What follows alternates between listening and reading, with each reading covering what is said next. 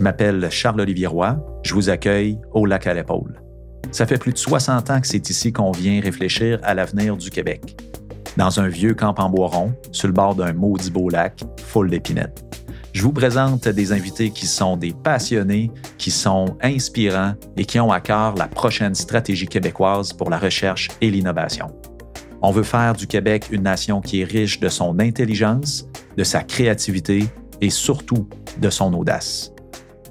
Si on peut traiter les personnes sur l'autre côté pas comme les ennemis, mais les adversaires, et moi là je, je cite euh, Chantal Mouffe, il y a beaucoup plus de possibilités pour nous d'arriver à un consensus sur nos désagréments. On n'a pas besoin d'être en accord sur tout. Mais comment est-ce qu'on peut développer des protocoles pour être en, en désaccord? Oui, ben, les Living Labs, des fois, c'est confondant parce que ça peut être une organisation, un processus ou une, méthode, une processus, méthodologie ou un projet en tant que tel. Fait que je pense que la manière de le voir, euh, les, les caractéristiques principales, c'est d'être multiparti, une diversité de parties prenantes qui viennent autour de la table.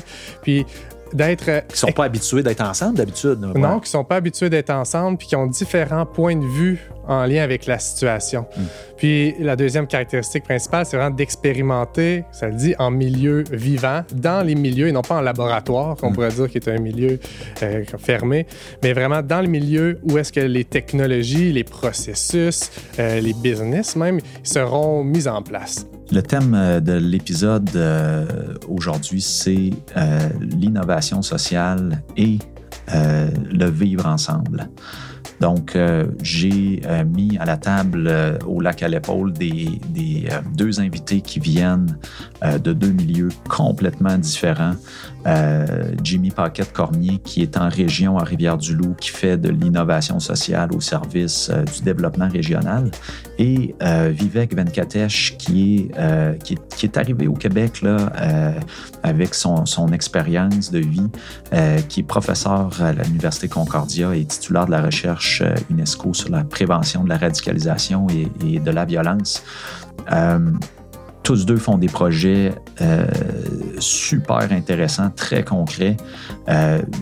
on a aussi une discussion sur quelque chose qui, qui est hyper important aussi, c'est comment on valorise euh, l'innovation sociale, comment on valorise ces efforts-là pour euh, des projets qui ne se traduisent pas en retour en dollars, mais en autre chose.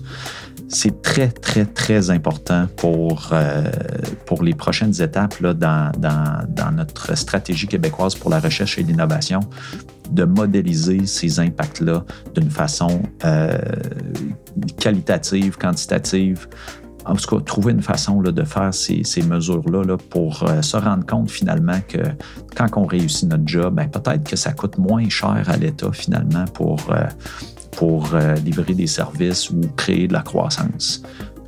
J'ai été personnellement transformé par cette discussion que j'ai eu le, privilège d'avoir avec Jimmy et, et Vivek. Euh, j'en sors, euh, oui, grandi, euh, et j'espère que vous allez, comme moi, là, en retenir quelque chose de beau. Donc voilà, je, vous invite encore une fois à vous abonner au balado pour recevoir les prochains épisodes. on a toujours la page Facebook slash la épaule pour vos commentaires. Et comme à l'habitude, je remercie les fonds de recherche du Québec de, me permettre d'avoir ce privilège-là là, de, d'être transformé avant tout le monde. C'est beau ça, hein? Bonne écoute.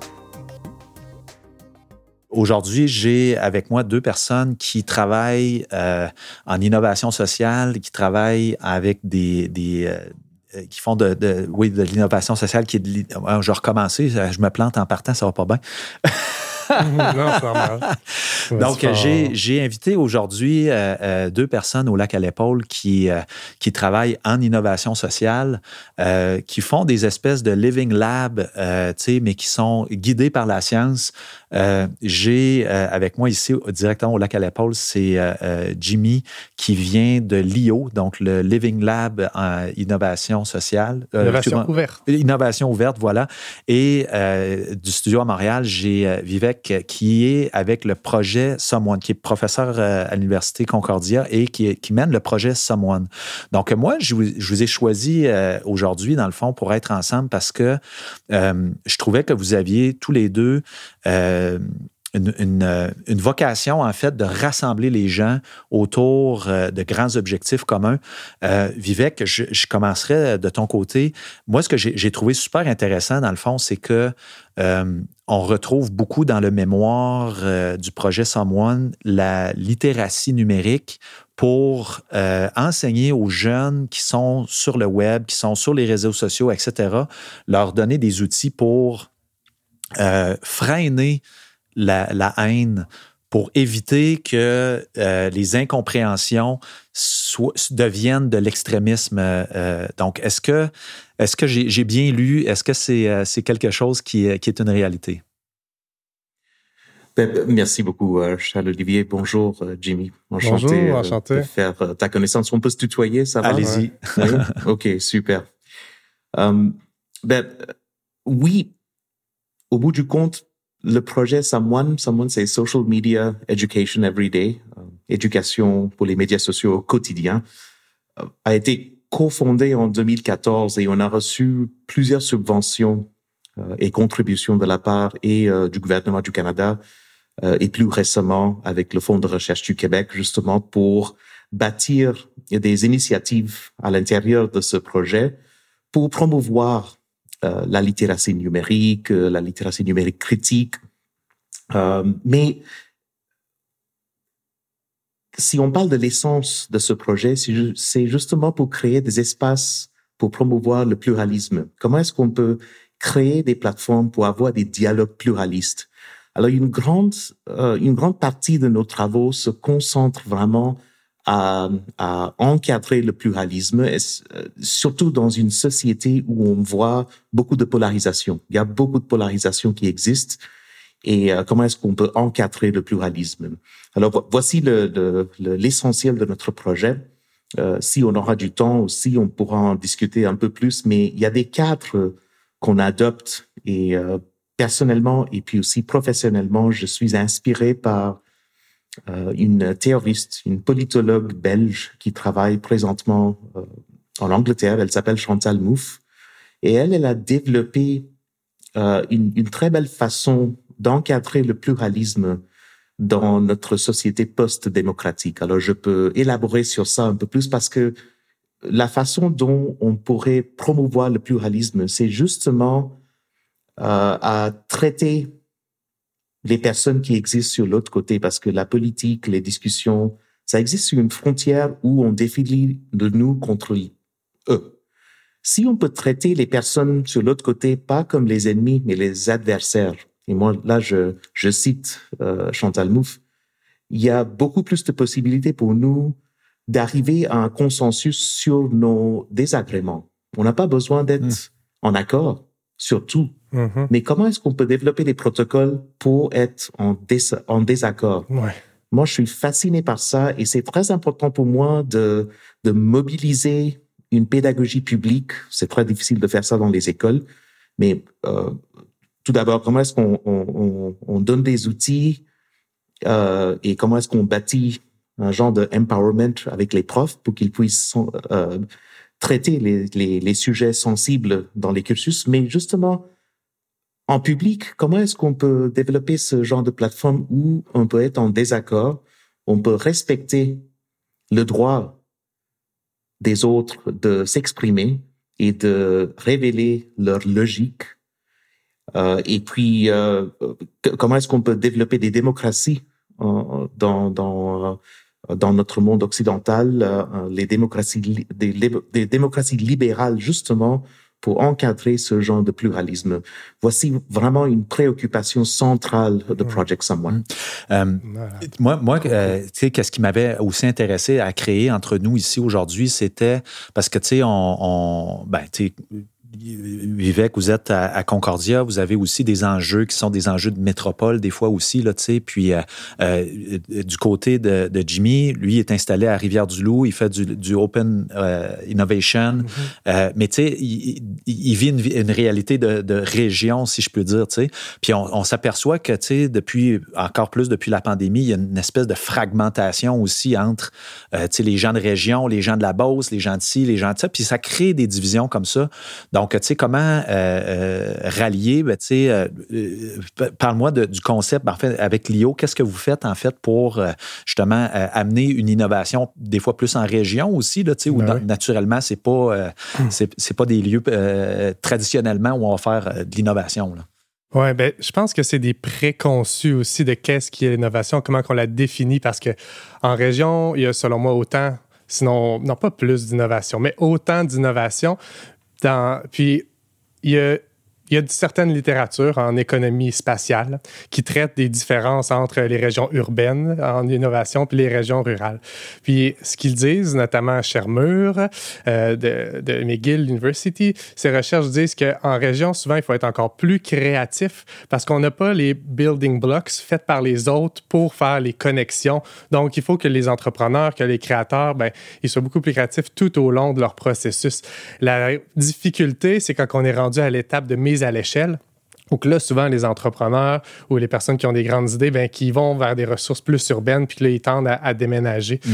Euh, mais je sens que cette cette approche-là. Puis je sens qu'un des thèmes qu'on voit ici, c'est la territorialité. Puis je trouve ça super important qu'on puisse en discuter ici.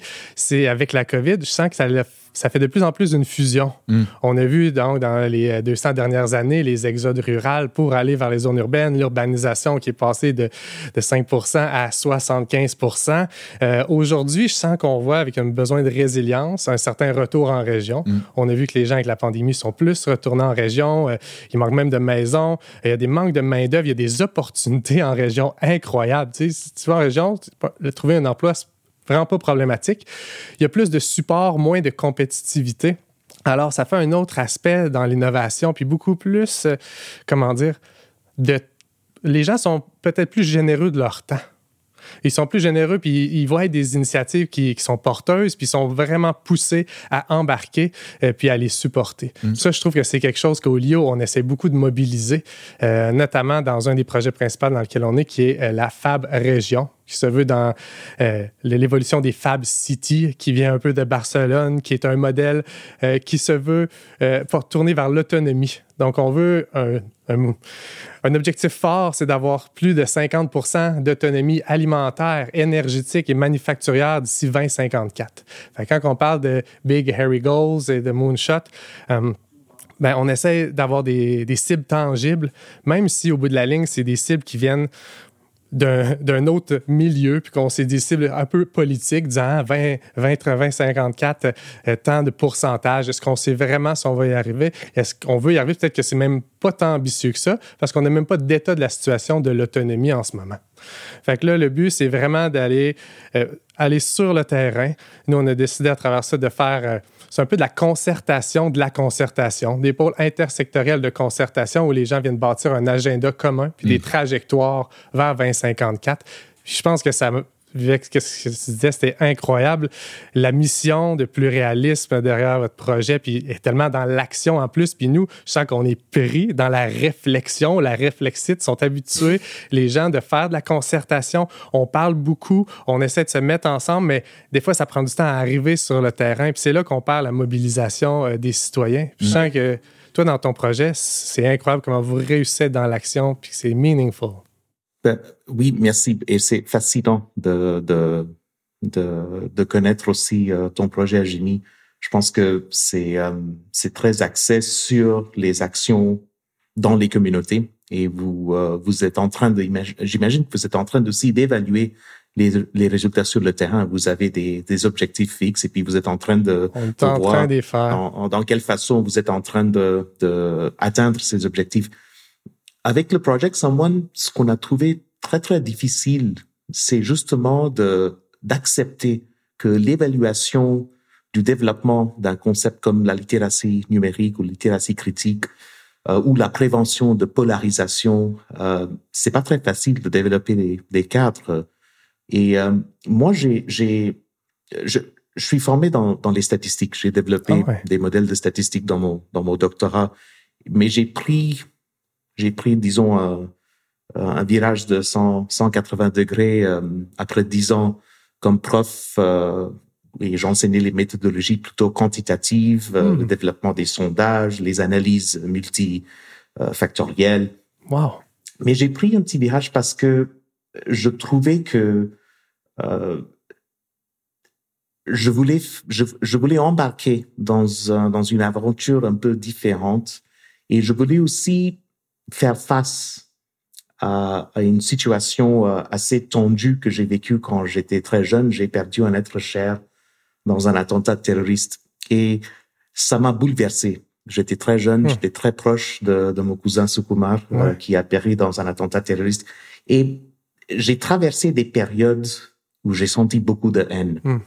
Et c'était très important pour moi de- d'apprendre à vivre avec cette haine et, euh, et de canaliser cette émotion. C'est une émotion très, très fulgurante. C'est une belle émotion, mais c'est très important, pour moi, c'était très important de canaliser cette émotion pour le bien-être, euh, pour un bien-être humaniste.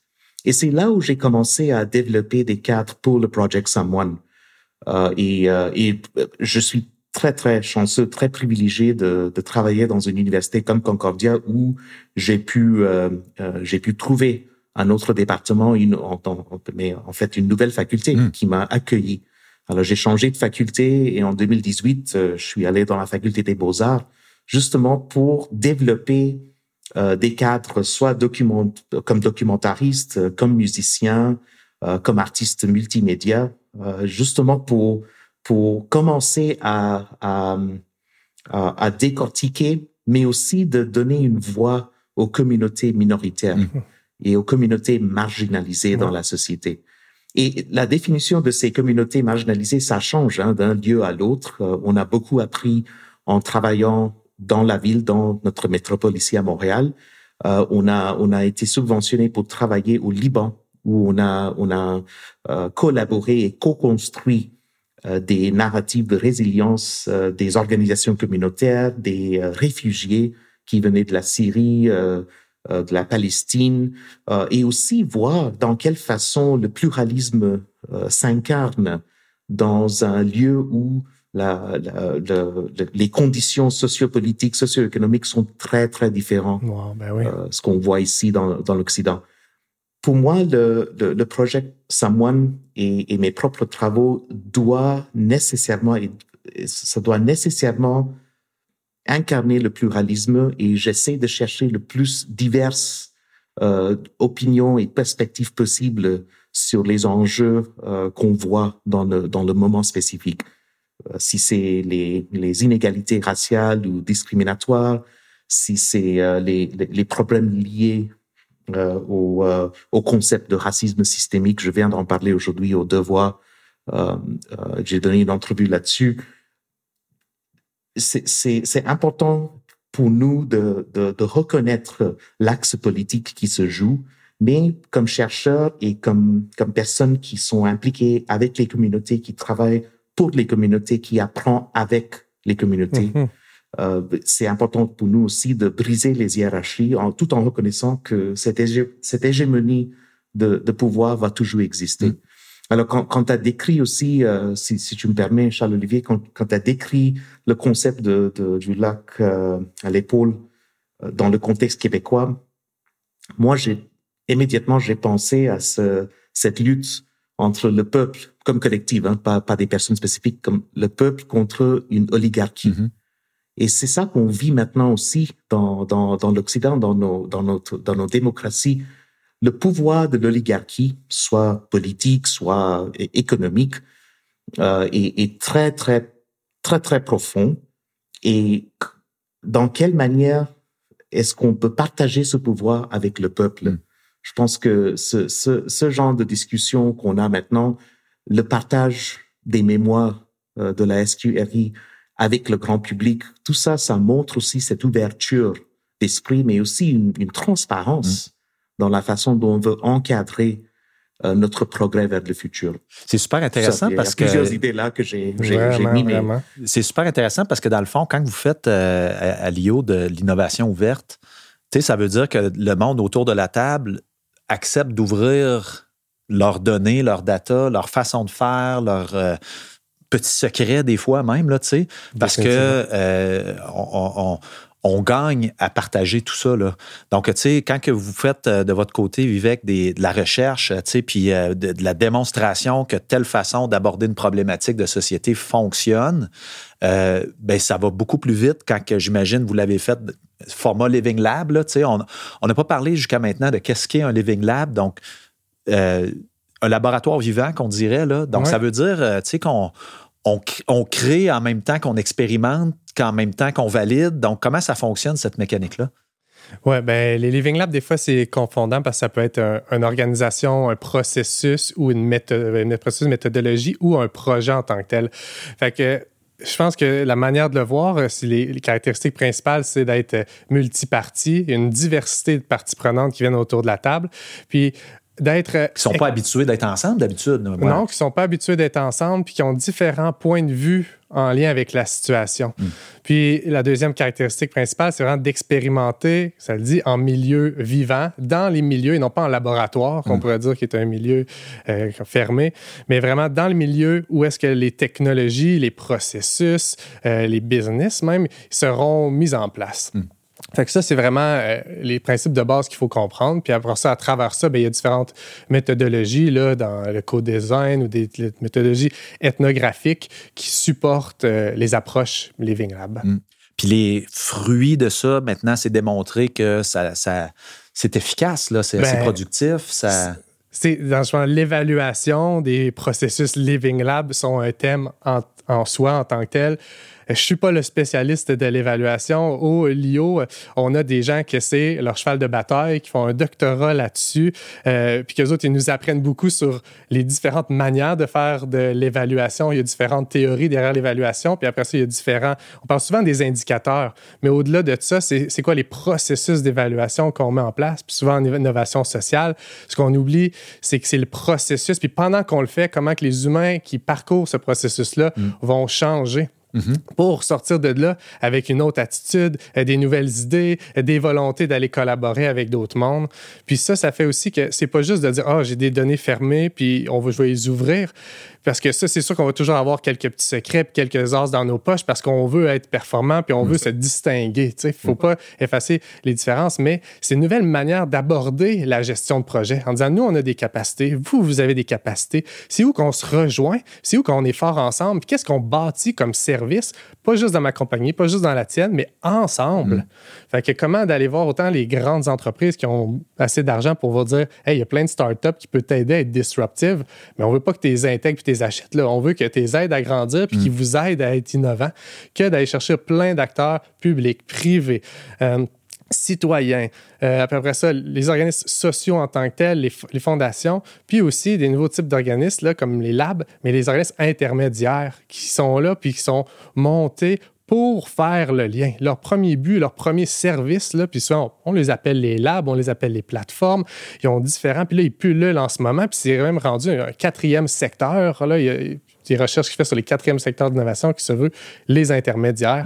Puis euh, on parlait dans un autre podcast qu'avec... euh, 2030, Mm. que lui, justement, il se positionne tellement comme un acteur intermédiaire. Puis je trouve ça épatant, toute l'émergence de nouvelles organismes, que leur but, c'est de faire du lien. Mhm. Euh, on, dit en anglais proof of the pudding will be in the eating. Euh, je me retourne vers Vivek.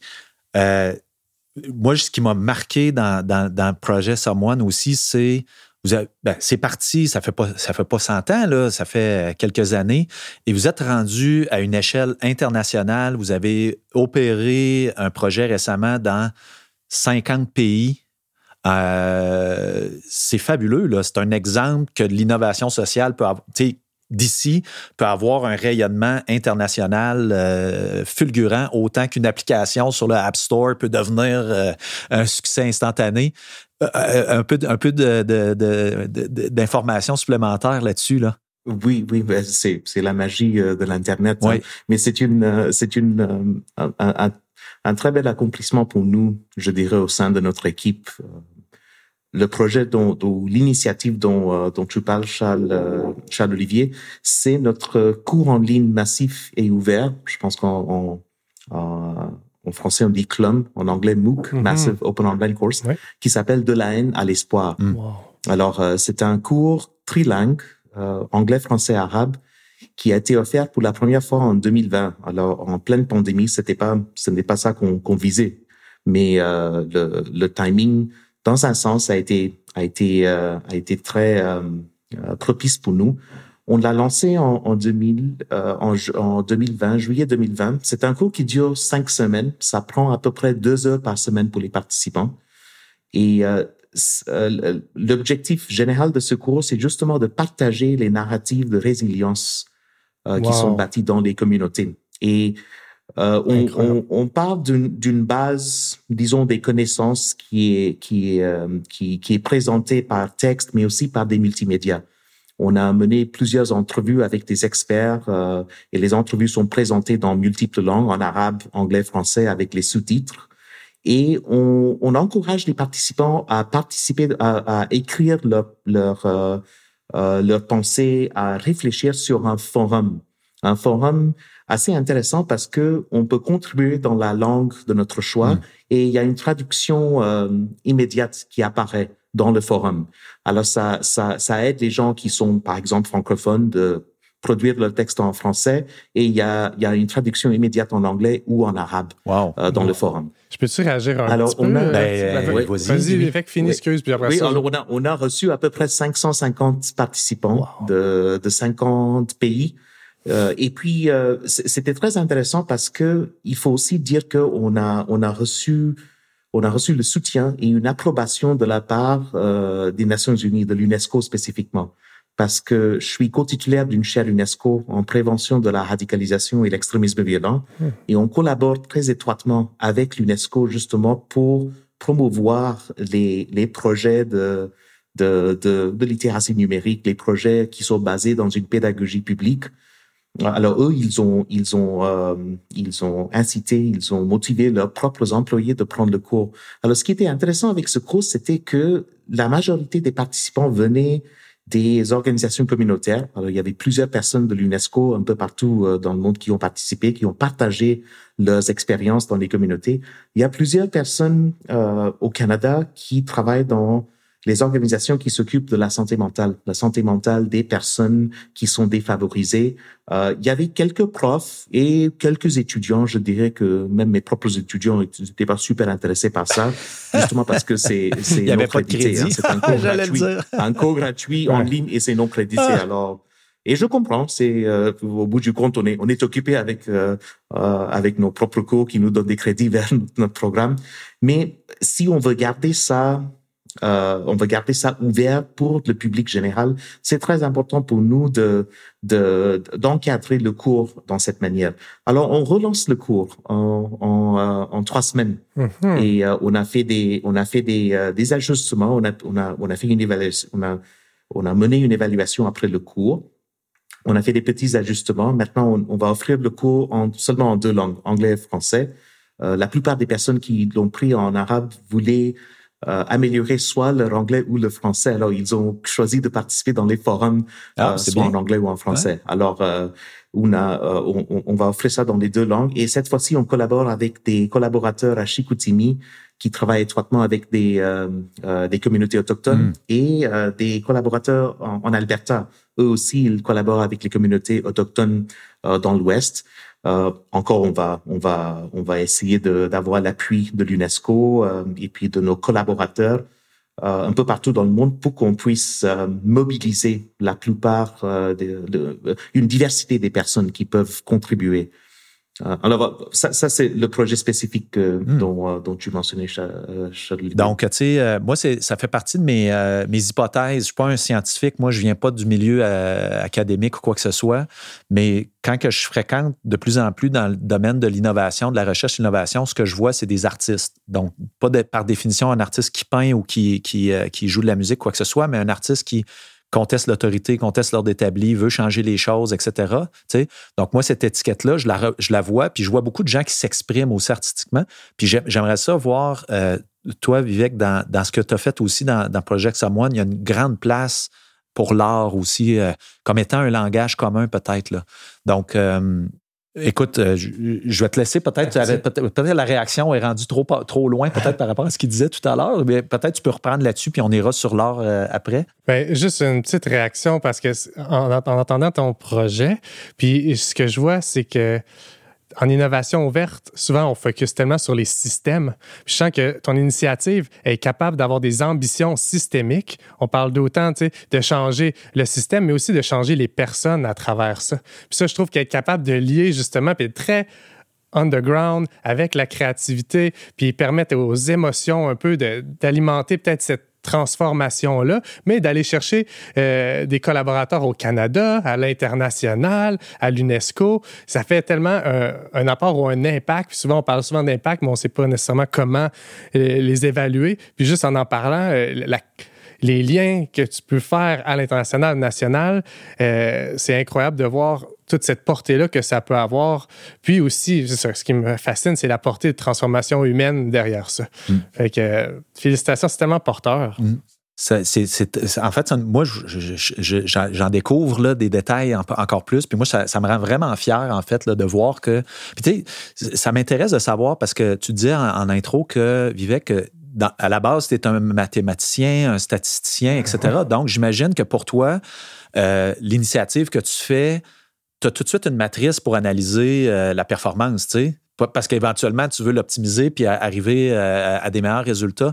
Euh, en innovation sociale, tu sais, plutôt si on dit, euh, on, si on, parle d'innovation plus traditionnelle, tu sais, technologique, technique, etc., ben, tu sais, ça se transforme en dollars, tu sais, on va investir pour faire un rendement. Mais tu sais, en innovation sociale, des fois, le, retour sur l'investissement n'est pas nécessairement quantifiable en argent. Comment tu fais, toi, pour présenter quelque chose, présenter ton projet, puis avoir les retombées sociales de ça, puis dire ça, ça vaut tant, donc accordez-moi une subvention X là, pour scaler ça encore plus. C'est une, c'est une très bonne question. C'est très difficile. C'est très difficile de quantifier le, les résultats de, de, ces, de ce genre d'action. Et puis juste, à part aussi, moi, j'ai, j'ai essayé de faire plusieurs euh, exorcismes pour que je, je puisse me débarrasser de mon côté empiriciste et, et, euh, et, mathématicien, mais euh, non, c'est faut pas s'en débarrasser. une fois que qu'on apprend et qu'on enseigne le statistique, on n'oublie jamais. Alors c'est c'est quelque chose qui, qui est toujours qui encadre toujours le travail que je mène. Euh, mais juste pour, pour pour parler spécifiquement, on a on a une initiative. Je dirais c'est notre initiative maintenant qui euh, dont je je je, je vise le plus d'attention. plus d'attention. Il s'appelle Paysage de l'espoir ou Landscape of Hope. Mm-hmm. Et dans cette initiative, on est en train de travailler avec des, des jeunes, des jeunes issus des communautés marginalisées. On travaille présentement au Québec, à Montréal et à Chicoutimi. Alors avec des euh, des jeunes à Montréal Nord, euh, issus euh, plutôt de, de la communauté noire, maghrébien, des personnes euh, immigrantes. Euh, et à Chicoutimi, c'est avec des, des communautés autochtones, des jeunes autochtones. Le projet vise à créer une plateforme pour, pour que ces personnes puissent exprimer leur propre narrative de résilience. Mm. On fait ça par le biais des multimédias. On a développé une application qui est, qui est disponible au, dans le App Store et aussi dans le Google Play.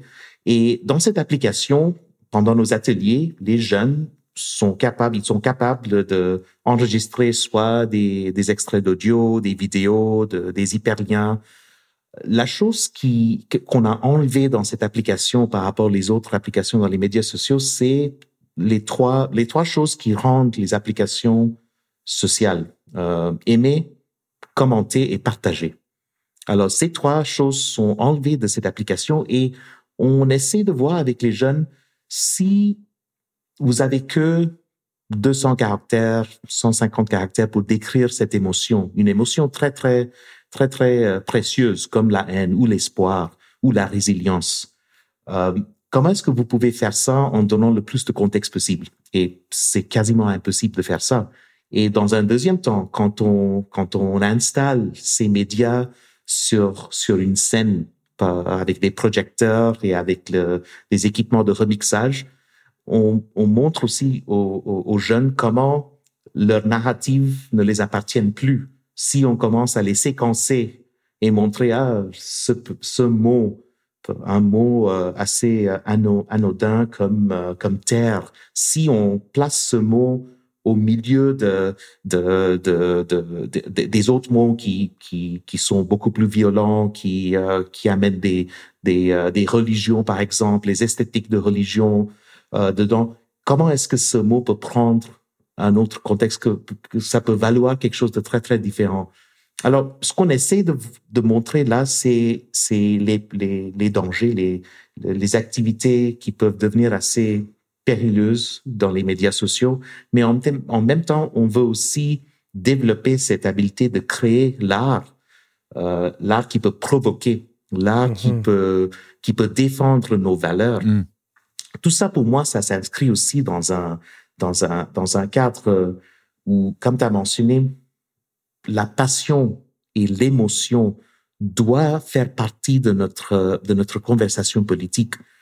Et c'est une critique qui est, qui est très bien, euh, euh, très bien démontrée par encore cette, euh, cette politologue Chantal Mouffe. Vous, voyez que je suis, je suis vraiment un fan, uber fan, uber, uber fan de, de, de, Madame Mouffe.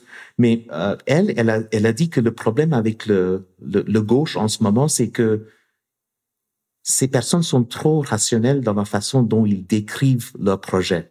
Et moi, je tombe dans ce piège quand j'écris une demande de subvention et je parle d'un projet, projet pédagogique ou la littératie numérique, je dis voici ce qu'on va enseigner aux, euh, élèves. On va les enseigner à développer des euh, des euh, comportements prosociaux. On va les enseigner à développer une euh, un logique qui est transparent. mais ça ça enlève un peu les émotions et la passion de, de, d'apprendre et de vivre et de décrire notre réalité. Tandis que si on voit le populisme de droit, là, ils jouent sur les émotions mm-hmm. et ils sont et, ils font ça avec une, une, lucidité qui est fascinante. Alors pourquoi ne pas amener cet aspect d'émotion par le biais des arts? Mm. ben euh, ou quelque chose quelque chose d'assez simple, une photo, une photo d'un d'un terrain communautaire de foot euh, peut devenir un symbole de la résistance contre, par exemple, euh, euh, le profilage racial et social. Hmm. Ben Alors, comment est-ce qu'on peut encadrer les discussions avec plus de passion sur le spectre politique? Ça, c'est quelque chose qui me fascine aussi. Hmm. Je, vais, je vais arrêter là parce que c'est intéressant. Ben ça, ouvre peut-être des, des, possibilités, mais je suis, je suis, je suis intéressé de aussi voir vos réactions à ça. Moi, ça me fait faire une réaction assez un peu en mode un peu plus large ou un peu plus haut, peut-être en réflexion. Mais je pense que la gauche a joué beaucoup sur les émotions à, une partie où qu'elle était peut-être un peu plus dominante en Europe euh, quand le communisme était peut-être à son apogée. Puis peut-être qu'aujourd'hui, on essaie de tourner down euh, dans ce mouvement-là euh, les émotions. Mais une des choses que, que je pense qu'il faut être un peu en, rupture, puis c'est dur, puis même moi, je réussis pas, mais la gauche puis la droite aujourd'hui, ça fait-tu encore du sens? Dans le sens, est-ce que c'est vraiment un échiquier? Voir du 2D maintenant, puis des, des continuums euh, unilatérales sur une gauche puis droite, je sais pas si ça sert tant que ça nos propos. Puis justement, dans cette polarisation-là, si ça nous incite pas à se polariser, puis pourquoi moi, je n'en ai pas en diagonale à gauche ou, tu sais, dans un aspect, puis comment dans euh, la, la, je sais pas, ça veut dire hyper modernité ou euh, qu'on est rendu d'essayer d'avoir des manières de penser qui, qui dépolarisent, ben, ça veut dire aussi de, de changer nos vocabulaires, de changer nos axiomes de référence.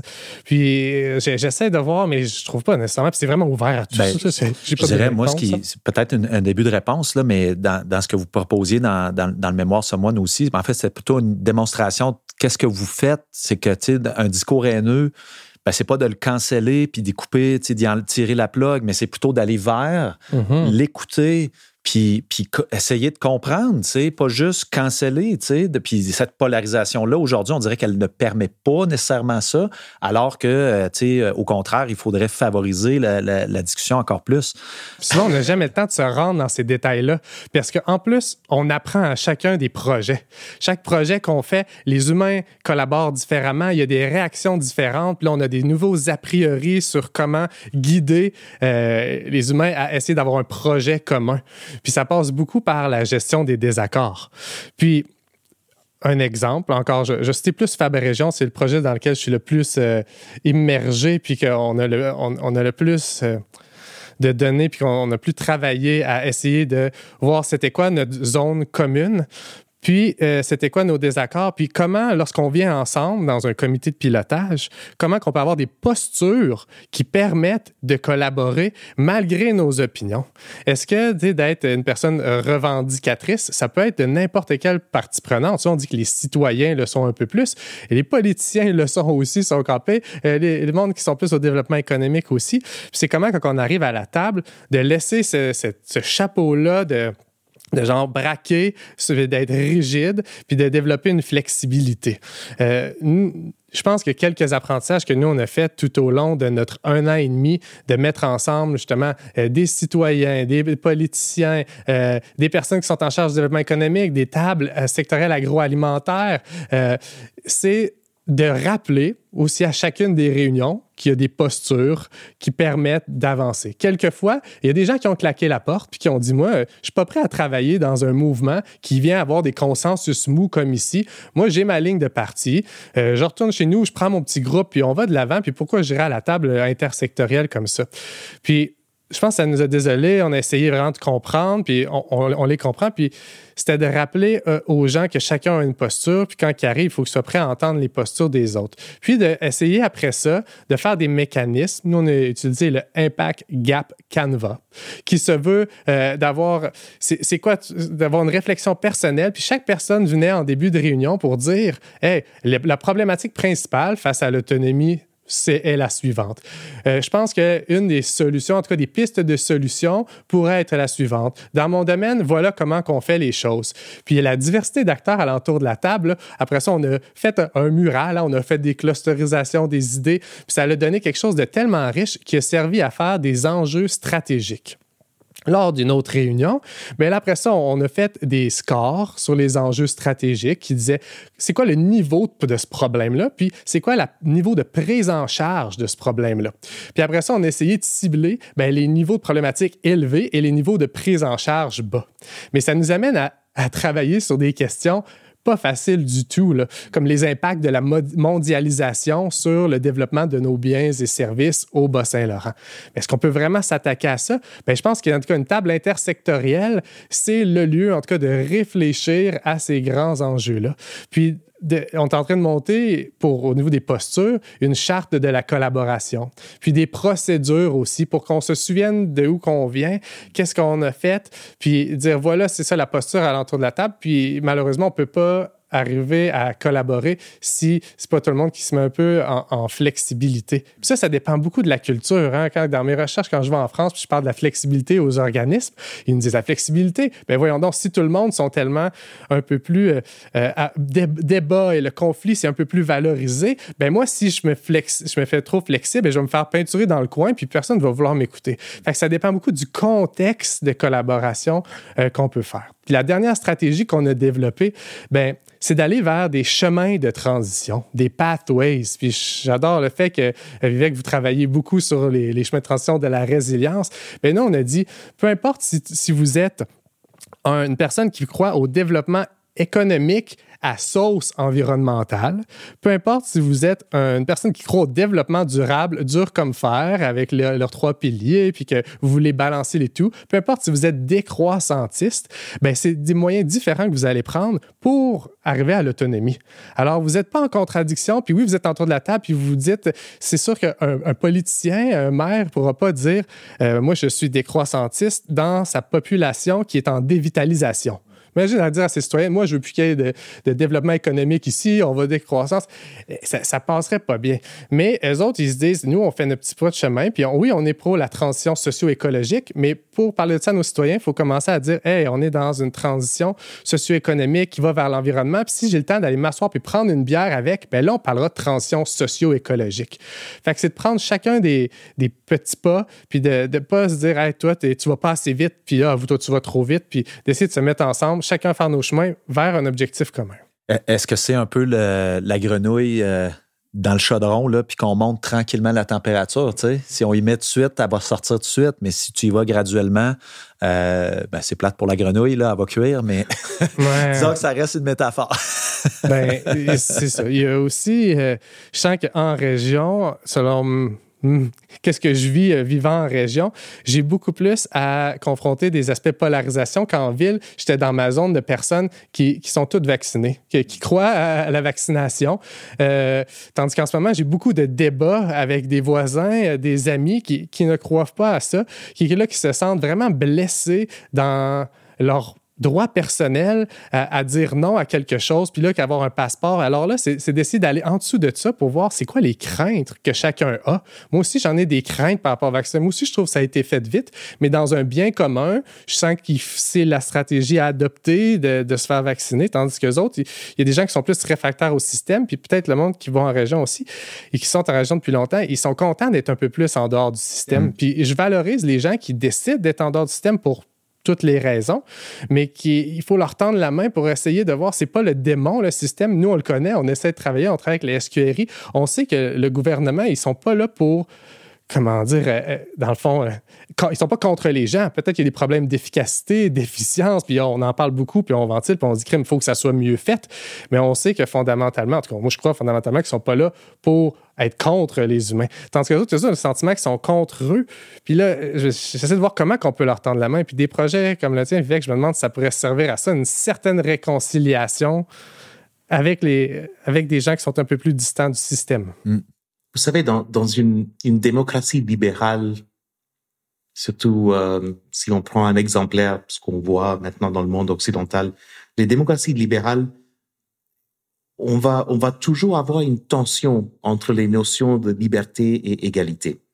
Et ce hmm. n'est pas justement pour simplifier les choses, hein, mais, mais si, si on prend les deux, les deux concepts sur un axe et on dit, ah, si, si on veut plus de liberté, là, ça va réduire un peu l'égalité.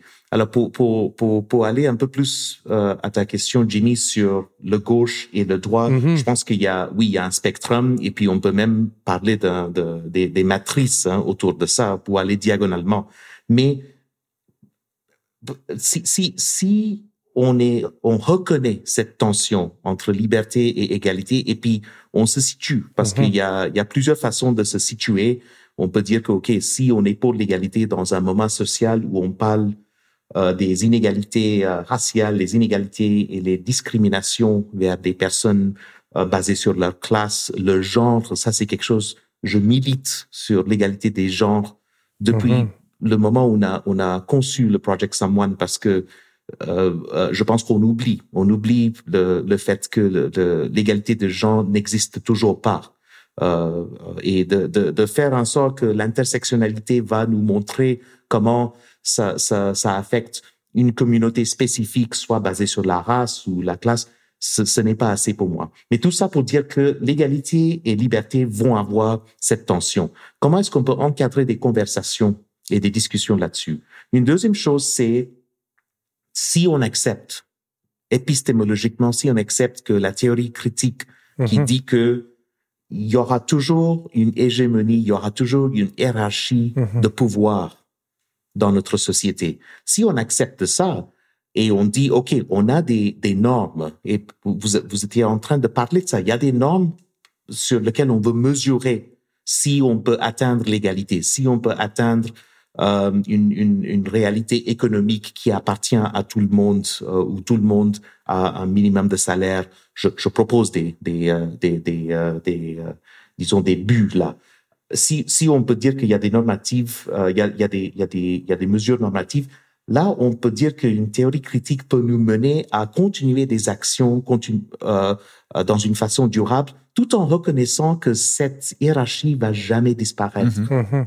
Ça va jamais disparaître. Alors, si on parle d'un côté gauche qui, qui milite pour l'égalité, je pense qu'il y a plusieurs de ces personnes qui reconnaissent le fait que l'égalité va jamais arriver dans une façon durable. Il faut toujours continuer à lutter pour une égalité qui va qui va qui va prendre une forme très très différente ou une inégalité qui va prendre une forme différente d'un moment à l'autre.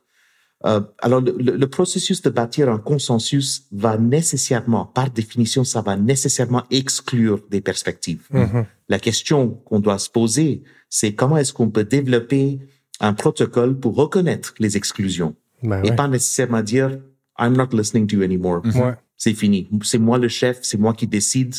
Fuck you. Mm. Et c'est comme ça qu'on est, on fonctionne dans un moment plutôt accélérationniste Ouais. dans les médias sociaux où nos leaders politiques prennent la parole sur les médias sociaux pour exprimer un, un enjeu très très complexe par le biais d'un tweet ou par Hmm. plusieurs tweets. Mais au bout du compte, ça nuit à notre littératie critique Hmm. quand ça arrive comme ça. Bien Et je blâme pas les, les leaders politiques. Hein. Au bout du compte, c'est un enjeu politique. On- moi, j'ai j'ai j'ai eu j'ai une opinion euh, professionnelle. Pourquoi je pense que le gouvernement euh, va jamais reconnaître le gouvernement de de de la CAC va jamais reconnaître le racisme systémique. Euh, et euh, et ça ils vont pas ils vont pas exprimer ça publiquement pourquoi ils ne veulent pas reco- reconnaître ça mais si je j'enlève les, mes valeurs personnelles une personne issue d'une communauté minorité un immigrant au Canada euh, euh, euh, ma langue maternelle n'est pas le français si je je, je, je, m'extrique de cette théorie critique de la postmodernité où je dis que mes valeurs sont construites personnellement et ma réalité est la seule réalité euh, que je reconnais. Et je dis, OK, au bout du compte, ce gouvernement reconnaît le racisme et ils disent ça chaque fois qu'on qu'on sort le, le débat, ils disent le racisme existe. Et quand on voit ça dans un individuel, il faut punir ça. Mhm. Il ne faut pas accepter ça. Ouais. Ça, pour moi, c'est une façon de commencer à bâtir un consensus et dire qu'est-ce que vous avez exclu, pourquoi vous l'avez exclu, mais qu'est-ce que vous acceptez? Hmm. Mais on ne on veut pas même parler de ça. Un débat sémantique comme ça, ça va nuire au processus de, de, de, de, de développer ce consensus parce que ça va nécessairement exclure une perspective qu'on- que moi je chéris beaucoup. Et puis le moment que tu fais ça, j'entre pas dans la discussion, je quitte la salle, bye bye. Mais écoute, ça, ça prend beaucoup de, ça prend, ça prend une, une, une attitude, une attitude, j'allais dire de, une, euh, euh, disons, euh, une ouverture d'esprit. Mais ça, c'est pas vrai. Ça, c'est, c'est trop jugemental parce que je n'ai pas une, une ouverture d'esprit tant que ça. J'ai, euh, j'ai, des valeurs Mhm. je tiens très très fort euh, à qui je tiens très très fort et euh, et ça you know, but it's- mais au bout du compte ça prend je pense le temps de réfléchir le temps d'allouer euh, euh, allouer un peu de réflexion et de de de de, de laisser mijoter un peu les euh, les les propos des personnes avec qui on n'est pas en accord Mhm. et de ne pas nécessairement prendre ça personnellement et ne Mhm. pas attribuer la discussion du phénomène à la personne qui parle du phénomène. Ouais. C'est très facile de critiquer quelqu'un euh, euh, à, à qui on dit ah regarde comment il est, regarde comme il est euh, gros, il est chauve, euh, il n'est pas bien, il se présente pas bien, no wonder, il n'est pas éduqué, il n'a pas de classe. Mhm. Ah, ça, ce sont des choses qu'on voit très très souvent, les attaques ad hominem. Mhm. Mhm. Mais le phénomène qu'ils discutent, ça existe de toute façon. Alors, enlevons cette personne Mm. euh, et enlevons, enlevons le personnage. Hein, c'est très facile de critiquer un gouvernement en disant ah c'est très patriarcal. C'est la symbolisation qui nous qui nous énerve. Ce n'est pas nécessairement le phénomène. Parce que si, si, si euh, tu sais, quand on, on- on est dans des débats comme ça, des discussions où on a des positions qui sont éloignées quand même, là, tu sais, ça, ça tombe rapidement dans, je l'appelle l'attaque à l'ego. Tu sais? Donc, euh, quand, quand tu attaques l'ego de quelqu'un, c'est sur la défensive, puis c'est exactement la même chose que dans la savane quand les, les regards se mhm. croisent. Puis là, oh, Là, il faut que je me sauve à, puis il faut que je sauve ma vie. Donc là, augmentation du, du pouls, euh, sécrétion d'hormones de stress, etc. Ben Donc, c'est, on, on, reste des animaux euh, à ce point-là. Là, puis quand on tombe dans des attaques à l'ego comme ça, il n'y a plus de raison. On est rendu dans les émotions. Et là, ça, ça s'escalade, puis ça fait juste euh, s'affronter. Donc, tu sais, c'est des mécaniques de désescaladation peut-être là, à ce moment-là, là, mais... Il faut toujours regarder ça sur soi-même. Je pense que c'est ça quand il y a des discussions difficiles de dire Oh, là, ça me percute, je vais monter dans l'émotivité. Ah, mais dans le fond, qu'est-ce qu'il y a derrière le message? C'est ça qui vient dur de repasser par-dessus ça, de ne pas se laisser comme. Puis on dirait que c'est à force de le faire, en tout cas, personnellement, je trouve que je deviens meilleur à force d'avoir ces discussions-là, mais je comprends mes propres arguments. Je comprends justement, ah, ben, on va parler des craintes derrière ça. On va parler euh, d'une certaine marginalité par rapport au système. Puis quand tu parlais des créatifs tantôt aussi, je sens que nous, à comparer avec des personnes qui seraient un peu plus euh, euh, contre le système, on est peut-être plus un peu en marge, on est en mode critique, on est en mode revoir ce que ça fait, mais on n'est pas nécessairement en mode destruction et ils veulent nous détruire. Alors, on, sort de ça, on est dans la fringe créative qui nous permet de jongler avec les concepts, jongler avec les images, et les mots, puis après ça, se refaire euh, une idée de qu'est-ce que ça pourrait être un avenir. Porteur. Mais c'est pas tout le monde non plus qui ont la capacité euh, de faire ça. Puis aujourd'hui, ben on, peut-être partons pas sur la désinformation, mais avec les médias sociaux qui polarisent, puis qu'après ça, les gens, ce qui vient dur des fois, c'est que les, les gens qui vivent dans des zones plus clos, polarisées, euh, en lien avec euh, la, problématique de vaccination, puis les problématiques euh, complots gouvernementaux, c'est qu'il y a plein d'informations qui viennent à faire du sens, puis eux autres, ils, ils réussissent à, aller, à mettre des informations ensemble en disant souvent, oh, fait réel ou fait important. Hmm. Puis là, ils disent quelque chose. Puis eux autres, peut-être que c'est des gens qui, ont, moins, moins été appelés à réfléchir les informations qui leur sont amenées.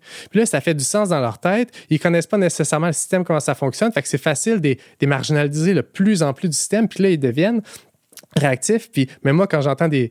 Des fois, c'est dur de réagir parce que tu entends des positions, tu te dis, ah, mais un peu d'où ça vient? Je comprends que ça fait du sens. Quand tu me le dis comme ça, ça fait du sens que tu sois fâché à travers ça, mais est-ce que c'est vrai? C'est quoi ta base là-dessus? C'est quoi la base? Puis souvent, on dit beaucoup de, choses à travers notre chapeau, puis je sens que peut-être eux autres, sans regarder des faits, euh, je pense que tout le monde a tendance à faire mm. ça, puis exagérer aussi. Il faut, faut, se remettre, puis se dire même, je suis en train d'exagérer sur ma position, puis devenir idéologique, ou j'essaie de, trouver un terrain d'entente? Tu sais, l'épisode d'aujourd'hui, c'était euh, une, grande discussion sur l'inclusion. On l'a à peine nommé le mot inclusion, là, mais tu sais, les, euh, moi, on m'a dit à un euh, l'inclusion, c'est d'abord ne pas juger. Euh, est-ce que c'est. Qu'est-ce que vous en pensez? ben, c'est sûr qu'il faut mettre.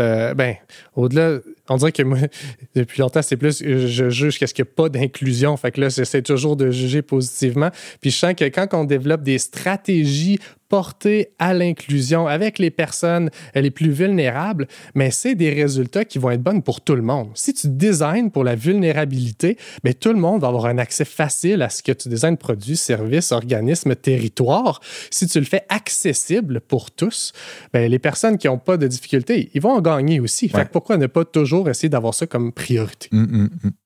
C'est une bonne question quand on parle de l'inclusion et du jugement. Je pense que ça dépend. Euh, nous, euh, dans le cadre de nos projets, on travaille avec ce qu'on appelle une pédagogie sociale.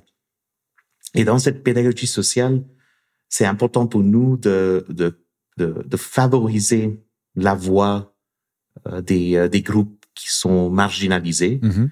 Alors, pour faire ça, il faut vraiment briser cette tendance d'enseigner et surtout d'apprendre avec. Mm. Et je ne dis pas que l'enseignement ne compte pas. Je pense que l'enseignement avec l'hierarchie de connaissances notre notre système scolaire est bâti sur ça hein, jusqu'à jusqu'à l'université. Il a fait des belles avec, preuves euh, aussi, avec les doctorants et tout ça, oui. Mais comment est-ce qu'on peut apprendre avec? Et comment est-ce qu'on peut réfléchir? Mm-hmm. réfléchir sur le processus? Je pense que Jimmy et, et toi, Charles, Charles Olivier, vous avez tous les deux mentionné ça très clairement. Comment est-ce qu'on peut réfléchir sur le processus, réfléchir sur nos propres pratiques pour rendre le système, la structure plus inclusive? Mm. Alors, le jugement peut se porter sur nos propres actions, Euh, le jugement peut se porter quand on évalue, quand on a des critères pour évaluer, euh, mais euh, mais dans une façon émotionnelle, si on parle de la passion, le jugement peut peut rendre peut rendre ou peut peut diluer une conversation très très vite. Mhm. Peut diluer cette conversation très très vite parce que ça devient personnel Exact. très très vite. Et puis là, c'est a aucune chance de de de pas nécessairement bâtir, mais parler d'un consensus. Je trouve, Alors- je trouve ça dur, justement, des fois, de pas juger. Même, euh, dans le sens, on a des valeurs, nous, qu'on porte aussi, puis qu'on essaie de se mettre derrière pour apporter. Puis quand on voit quelqu'un qui a des valeurs autres, puis qui a des prises de position plus radicales, ça devient dur d'essayer de dire, OK, non, il faut pas que je juge, c'est des positions différentes. Fait que je trouve que c'est un travail personnel euh, Absolument. à longueur de la vie. Dans toutes mes entrevues du balado La à l'épaule, je fais écouter ce petit moment historique que tu vas entendre dans quelques secondes. C'est René Lévesque. Il vient juste de sortir du fameux chalet en Boiron et il nous propose d'aller nationaliser l'hydroélectricité au Québec. Je pose la même question à tout le monde. Quel est ce potentiel? Quelle est cette clé qui nous manque? Mais qu'est-ce qu'on peut faire dès maintenant pour faire changer les choses? Tout le monde a des très bonnes idées. Je vous propose d'en écouter quelques-unes et je peux dire que dans quelques années, on pourrait finalement se dire Hey, on a-tu bien fait de l'écouter, celle-là?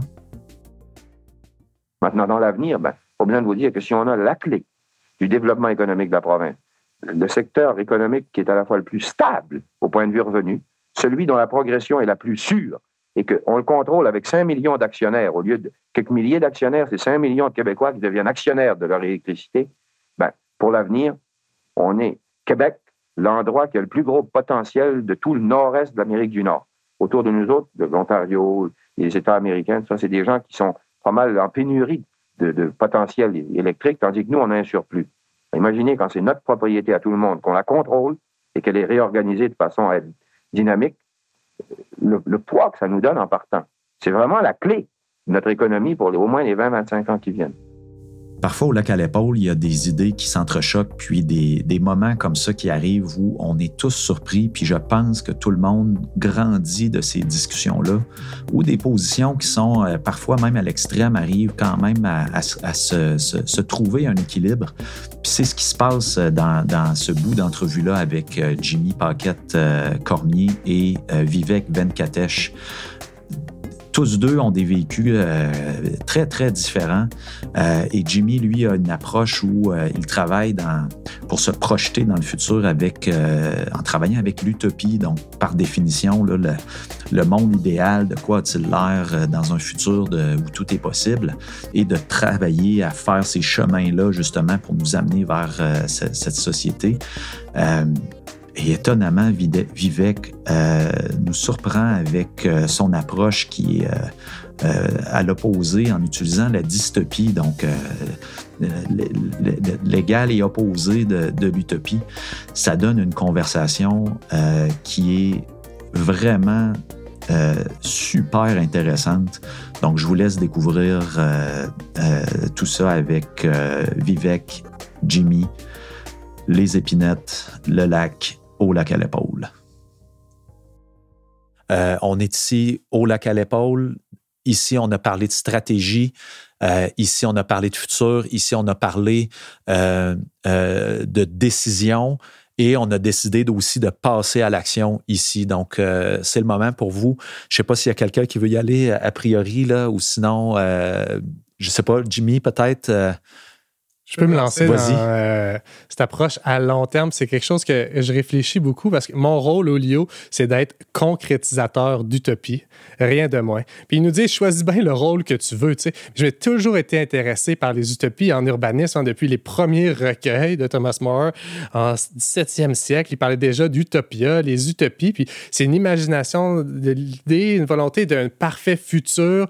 Puis cette idée d'utopie-là, elle rompt notre capacité à, dire on est là, puis voilà ce qui est le futur. Fait il faut vraiment avoir une rupture entre euh, le présent et le futur voulu pour être capable de voir vers où qu'on veut s'en aller après ça, puis faire des trajectoires.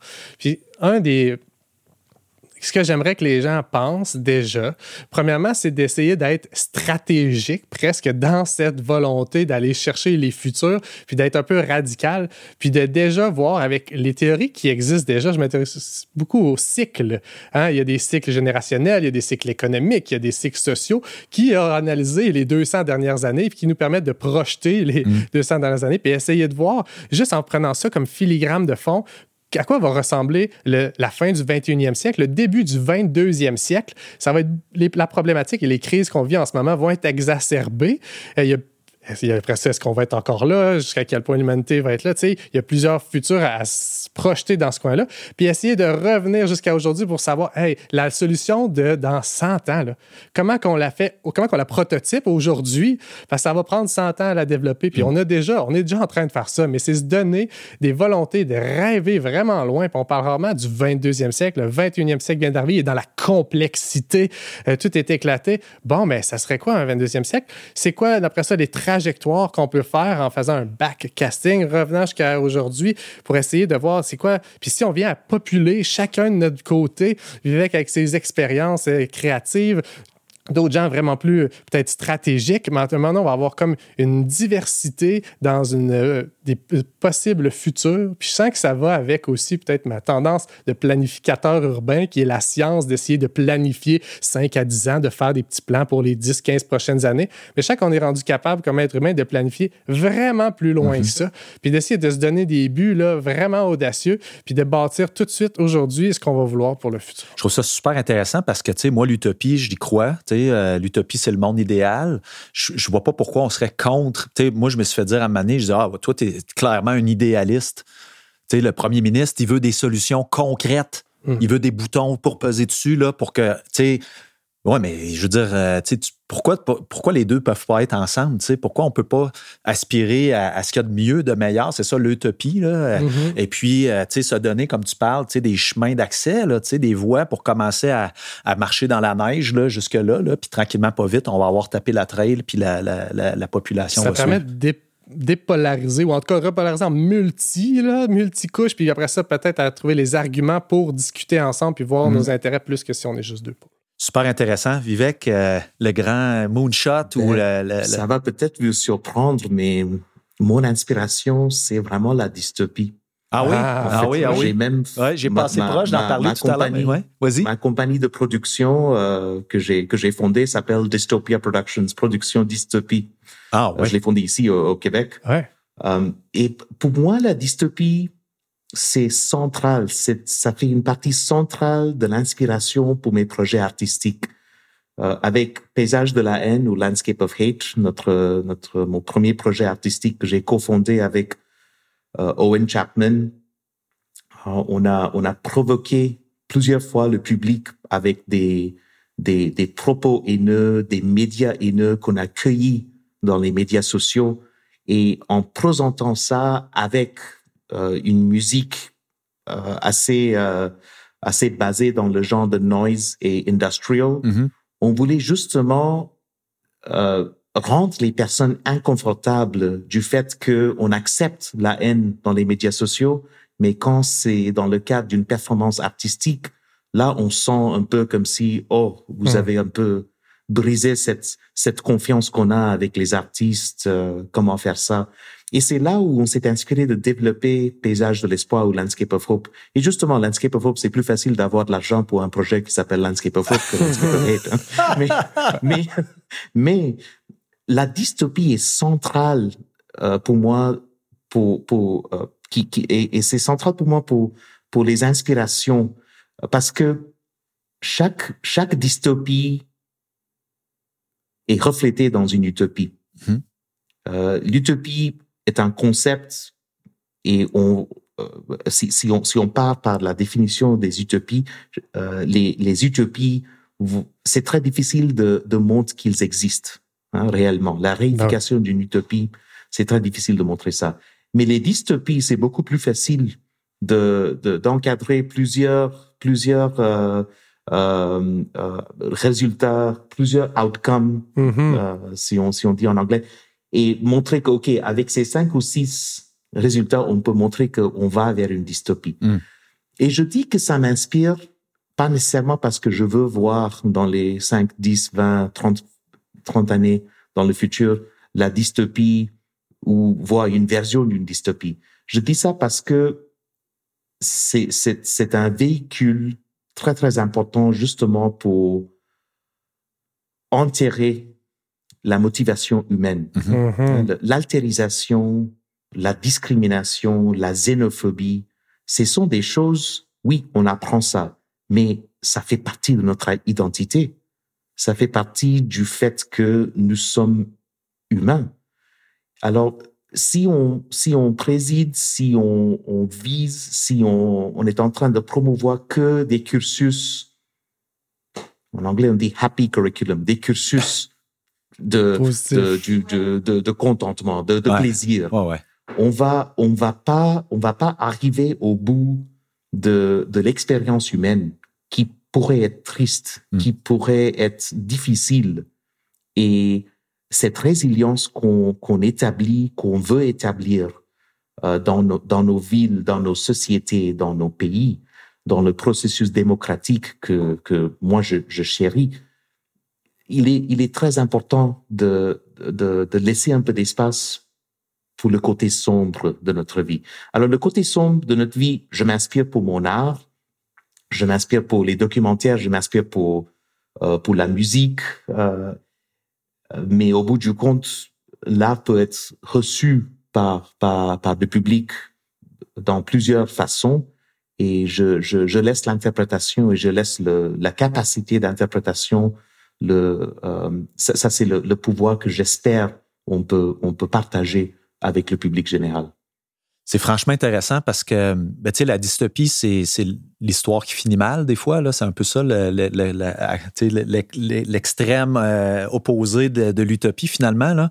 Euh, puis ce que ça me fait réagir là-dessus, c'est euh, dans le fond, c'est un peu exposé comme si on continue dans cette voie-là, voici le, où est-ce que ça va nous amener? Donc, est-ce qu'on souhaite aller encore par là ou plus, jamais, plus une minute de plus, là, tu sais, puis maintenant, on s'oriente vers ailleurs. Puis je, com- je, je, je comprends dans ce sens-là que c'est ça, c'est, c'est une belle façon de construire justement une, meilleure société en se disant, regarde, quand on se parle de même, ça marchera pas, là. Tu sais, euh, quand on, quand on se hait de cette façon, c'est la fin, tu sais, c'est la Ben fin de notre humanité, là, ça marchera pas.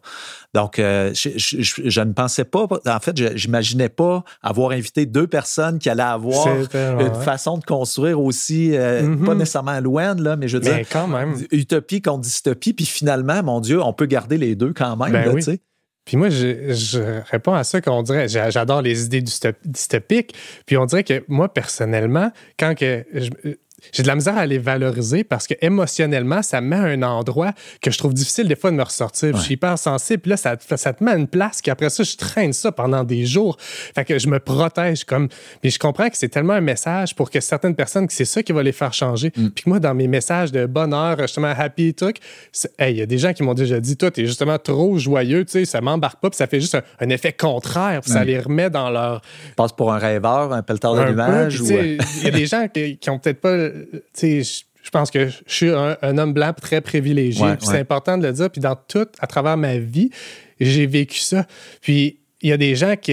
là, Il y a plein de gens qui c'est pas ça. Puis qu'eux autres, ils vivent des réalités que quand ils voient quelqu'un justement qui l'a facile, puis que là, en plus, il véhicule, ah, il est juste joyeux. Ben c'est normal que ça le répercute. Puis il est comme, hey, toi, ta joie, ben moi, me fait chier. puis c'est normal. Puis, tu sais, ça, ça, ça, ça fait le contraire. Je me le suis déjà fait dire, puis c'est bien correct. Puis j'essaie peut-être de tourner dedans, mais je sens que le message dystopique peut peut-être rapporter aux autres Ah, c'est vrai que le monde est, est poche, mais il faudrait pas que ça vire aussi poche que ça. Fait que là, ça les permet de les mettre en action différemment, peut-être. Voir que le, le- le trauma est, est- est vécu par plusieurs, puis que ça permet d'avoir un certain sens d'espoir, comme euh, votre projet le propose. Ben, dans le fond, le rôle du gouvernement à travers ça, c'est une question de se poser. Donc, quel, quel est ce rôle-là qui est d'organiser un peu euh, la société? Il faut que ça avance. On, on comprend que. Puis aussi, comment je vois ça, c'est l'évolution de la culture des, des, pouvoirs publics. Je sens que déjà là, on est dans une approche de plus en plus participative où qu'on essaye d'intégrer les idées des gens, puis qu'on n'y arrive pas encore très bien. Mon background, j'ai 9 ans à l'Office de consultation publique de la Ville de Montréal où le but, c'était vraiment d'écouter les citoyens, les groupes, puis euh, donc développer différentes manières. J'ai écrit des guides sur les participations publiques innovantes. Puis ce qu'on voit, ce que je crains voir, puis à travers le monde, c'est différent, les cultures organisationnelles, puis les capacités de changement de ces grandes cultures organisationnelles-là qui sont très lentes à changer.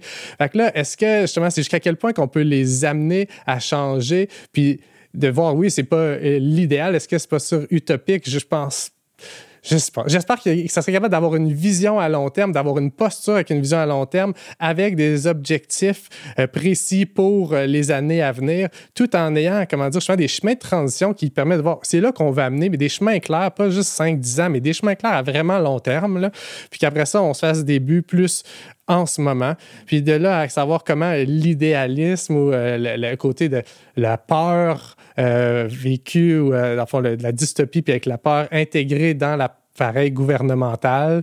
Euh, comment c'est possible de le faire? Je pense que c'est à développer puis à réfléchir. Puis mm. moi, en tout cas, j'ai pas de réponse. Je suis juste dérogé là-dessus, mais je sens que c'est difficile à dire. Puis de pas se positionner trop ou de pas avoir trop de pression à dire il faut vraiment que ça change vite. Si ça change trop vite, ça peut briser aussi. Mm. Fait que de là, il faut prendre l'inconfort, il faut prendre le fait que ça sera pas parfait, que tout est en mouvement. Comment être en mouvement tout en ayant des, des impacts réels? Mm.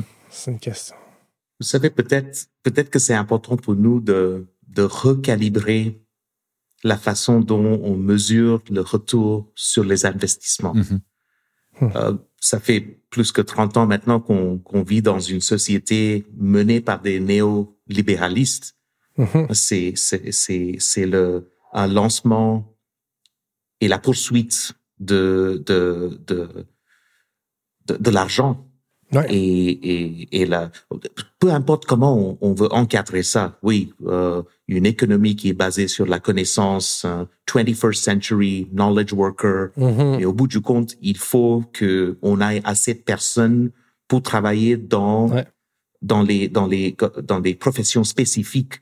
Et au bout du compte, et moi, je je je je dénigre pas ce ce mode. Moi, j'ai j'ai déjà fait des revues de littérature et j'ai mentionné dans quelques paragraphes comment mes projets de recherche peuvent alimenter cette néolibéralisme, mais avec un peu de recul et avec le privilège, comme tu dis, euh, Jimmy, avec le privilège que j'ai étant prof en, en faculté des beaux-arts, étant chef de recherche en prévention de radicalisation, euh, en menant des projets artistiques, est-ce qu'on peut prendre un peu plus de recul et dire c'est quoi le retour sur l'investissement? Le fait qu'il y a moins de personnes pour mes projets, hum. il y a moins de personnes qui se polarisent. Comment est-ce que je vais mesurer ça?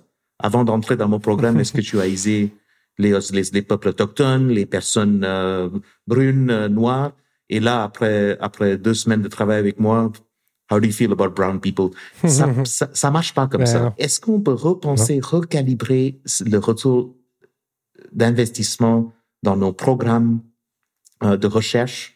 En allant sur le côté humaniste. Hmm. Ben un côté humaniste, ça va, ça, ça, ça, vise les narratives, ça vise la réalité des, des personnes et ça vise une, une, une magnification. On dit ça, une, il faut amplifier les narratives de ces personnes et puis promouvoir un, un réfléchissement collectif où on peut voir est-ce qu'il y a, est-ce que, est-ce qu'est-ce que ça vous, ça a suscité comme émotion dans les personnes qui ont plus de privilèges, les personnes qui ont moins de privilèges. Euh, est-ce que ça mène à, une, à exacerber la tension entre l'oligarchie et les peuples? Tout ça, ce sont des questions où on peut on peut pas nécessairement avoir un chiffre qui dit voici le retour sur l'investissement. Exact. tant qu'on ne, tant qu'on n'apprécie pas ça, on n'aura pas une, moi je pense, une approche plus humaniste. Et je ne dis pas qu'on n'a pas cette approche humaniste, mais c'est, je le vois très très très peu. Hein, dans la façon, on n'a pas besoin d'inclure ça dans le podcast, mais dans la façon dont le gouvernement et les fonds de recherche, et euh, euh, on, parle de Québec, mais aussi au gouvernement fédéral, comment il y a des collaborations entre les, les ministères et les fonds de recherche où on dit on a besoin d'améliorer la littératie, on a besoin d'améliorer la pénurie de main d'œuvre dans cette dans ce dans ce projet. Est-ce qu'on peut quand même regarder un peu prends ça dans une dans une façon épistémologique. Pourquoi on, on fait face à cette situation? Comment est-ce qu'on encadre le concept elle-même, euh, lui-même? Euh, Et est-ce qu'il y a une façon aussi de, de promouvoir la recherche théorique au lieu de dire votre recherche doit être sur le terrain et vous devez nous montrer les résultats qui vont avancer la société québécoise par ces, ces, ces critères qui sont extrêmement néolibérales. Mm. Et voici la question que je me pose. Euh, Très bonne question. Et, voilà, voilà la dystopie aussi dans, dans, dans ce que j'ai décrit. C'est une dystopie et on tombe là-dessus et ça m'inspire pour écrire une chanson que je vais faire ce soir.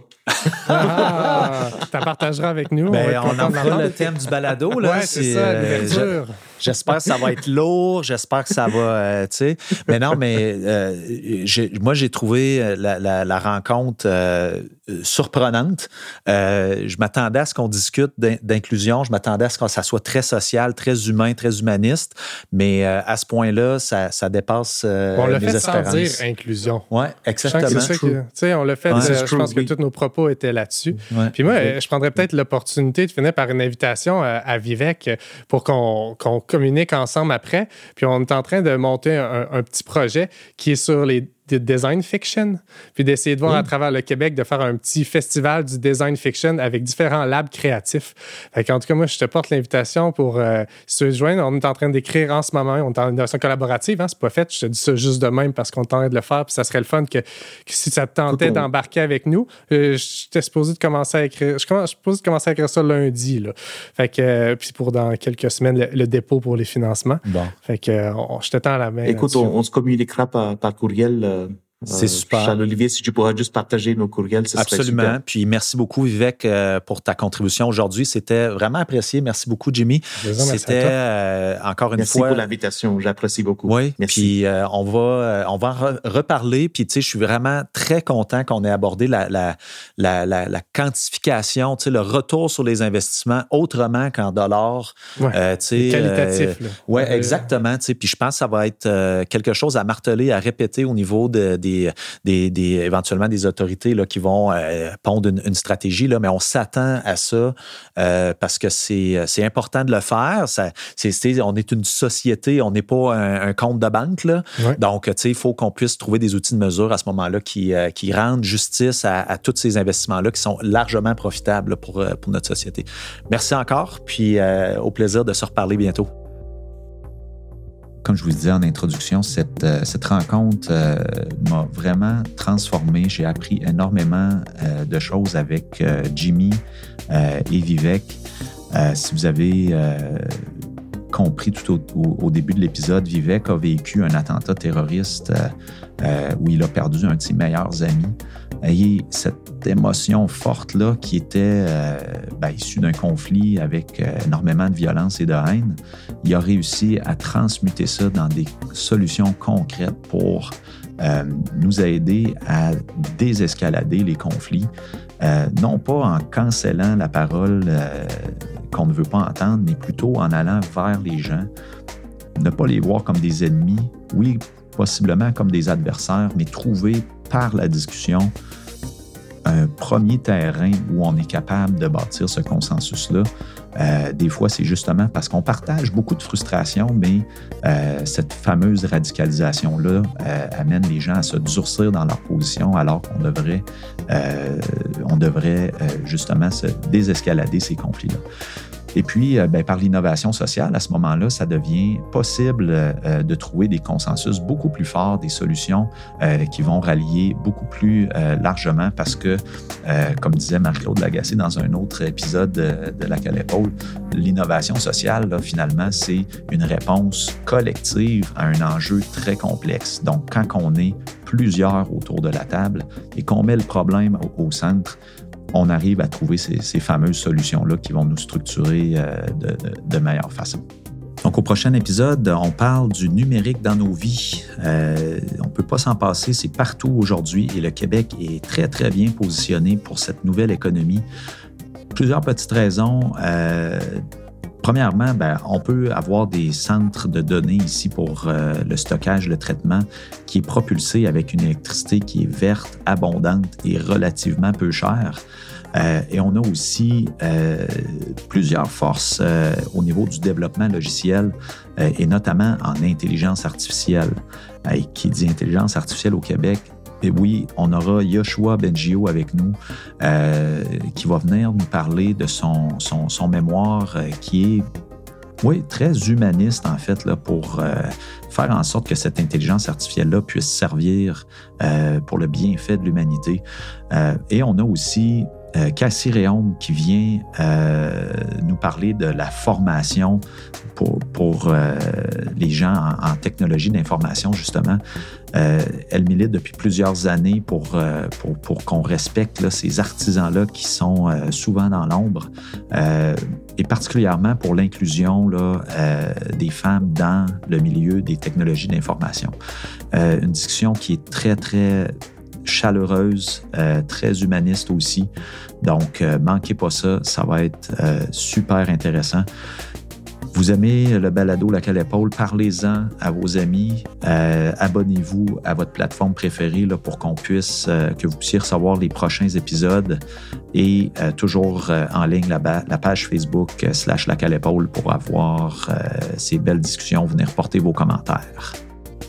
Le projet Balado Lac à l'épaule est une idée originale sortie de ma tête que j'ai produite, réalisée sur le bord d'un lac ou ailleurs en nature. Ça n'aurait jamais été possible sans l'accompagnement stratégique de Nouveau Monde Production, Laurence McEvoy. Salut! C'est bien poli, c'est bon dans vos oreilles grâce au travail d'experts chez Notre Production avec Matt et Mélodie. Je vous salue, merci beaucoup. J'ai également été accompagné tout au long, et vous l'entendez même une fois de temps en temps dans le balado, par Marie-Pierre Cossette, qui travaille au Fonds de recherche du Québec. D'ailleurs, merci Rémi Quirion, scientifique en chef du Québec, d'oser faire appel aux artistes pour changer le monde. Ça se fait une seule personne à la fois. Aujourd'hui, c'était peut-être vous. Mon nom, c'est Charles-Olivier Roy. À bientôt.